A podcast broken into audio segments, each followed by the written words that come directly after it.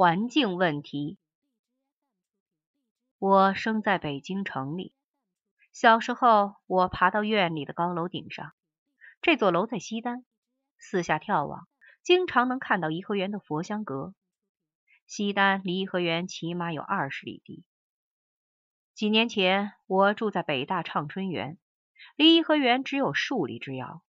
从窗户里看佛香阁，十次倒有八次看不见。北京的空气老是迷迷糊糊的，有点迷眼，又有点呛嗓子。我小时候不是这样。我已经长大了，变成了一条车轴汉子。这是指衬衣领子像车轴而言。在北京城里住，几乎每天都要换衬衣。在国外时，一件衬衣可以穿好几天。世界上有很多以污染闻名的城市，米兰、洛杉矶、伦敦等等，我都去过，只有墨西哥城例外。就我所见，北京城的情况在这些城市里也是坏的。但我对北京环境改善充满了信心，这是因为一座现代大都市有能力很快改善环境。北京是首都，自然会首先改善。不信，你到欧美的大城市看看，就会发现有些旧石头房子像瓦窑里面一样黑，而新的石头房子则像雪一样白。找个当地人问问，他们会说，老房子的黑是煤烟熏的。现在没有煤烟，石头墙就不会变黑了。我在美国的匹兹堡留过学，那里是美国的钢铁城市，以污染著称。据当地人说，大约三十年前。当地人出门访友时要穿一件衬衣，带一件衬衣，身上穿的那件在路上就脏了，到了朋友家里再把带的那件换上。现在的情况是，那里的空气很干净。现代大城市有办法解决环境问题，有财力，也有这种技术。到了非解决不可时，自然就会解决。在这一天到来之前，我们可以戴风镜、戴口罩。来解决空气不好的问题。我现在住的地方在城乡结合部，出门不远就不归办事处管，而是乡政府的地面。我家楼下是个农贸市场，成天来往着一些砰砰乱响的东西，手扶拖拉机、小四轮、农用汽车等等。这些交通工具有一个共同点，全装着吼声震天、黑烟滚滚的柴油机。因为有这种机器，我认为城市近郊、小城镇等地环境问题更严重。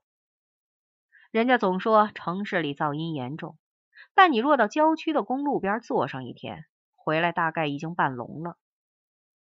县城的城关大多也吵得要命，上那里逛逛，回来时鼻孔里准是黑的。据报道，我国的农用汽车产值超过了正装汽车，叫做农用车。其实他们净往城市和郊区跑，这类地方人烟稠密，和市中心差不了很多。这里的人既有鼻子又有耳朵，因此造这种车时，工艺也以考究些，要把环境因素考虑在内才好，否则是用不了几年的。在这方面，我有一个例子：七四年，我在山东烟台一带插队，见到现在农用车的鼻祖。它是大车改制的，大车已经有两个轮子，在车辕部位上装上个转盘，安上抽水磨面的柴油机，下面装上第三个轮子，用三角皮带带动。驾驶员坐在辕上，转弯时推动转盘，连柴油机带底下的轮子一块转。我不知它的正式名称叫什么，只知道它的雅号叫做“宁死不屈”。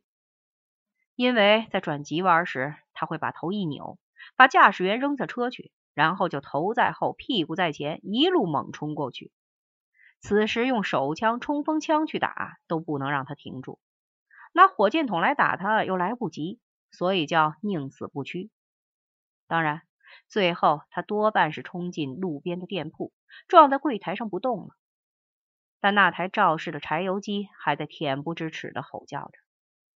后来，他被政府部门坚决取缔了。不安全只是原因之一，主要的原因是它对环境的影响是毁灭性的。那东西吵得厉害，简直是天理难容。跑在烟台二马路上，两边的人都要犯心脏病。发展农用汽车，也要以宁死不屈为鉴。说到环境问题，好多人以为这是近代机器文明造成的，其实大谬不然。说到底，环境问题是人的问题。煤烟、柴油机是糟糕，但也是人愿意忍受它。到了不愿忍受时，自然会想出办法来。老北京是座消费城市，虽然没有什么机器，环境也不怎么样。晴天三尺土，雨天一街泥。我从书上看到，旧北京所有的死胡同底部、山墙底下都是尿窝子，过往行人就在那里撒尿。日久天长，山墙另一面就会长出白色的晶体，成分是硝酸铵，经加工可以做鞭炮。有些大妈还用这种东西当盐来炖肉，说用硝来炖肉能炖烂，但这种肉我是不肯吃的。有人说喝尿可以治百病。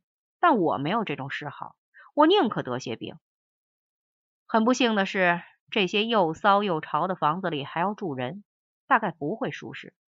天没下雨，听见自己家墙外老是哗哗的，心情也不会好。费孝通先生有篇文章谈插叙格局，讲到二三十年代江南市镇满河飘着垃圾，这种环境也不能说是好。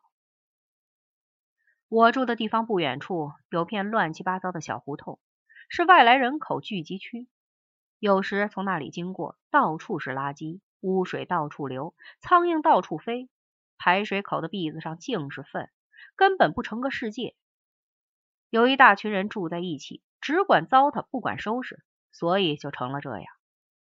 此类环境问题源远流长，也没听谁说过什么。就我所见，一切环境问题都是这么形成的。工业不会造成环境问题，农业也不会造成环境问题。环境问题是人造成的。知识分子悲天悯人的哀嚎解决不了环境问题，开大会、大游行、全民总动员也解决不了这问题。只要知道一件事，就可以解决环境问题。人不能只管糟蹋，不管收拾。收拾一下环境就好了，在其中生活也能像个体面人。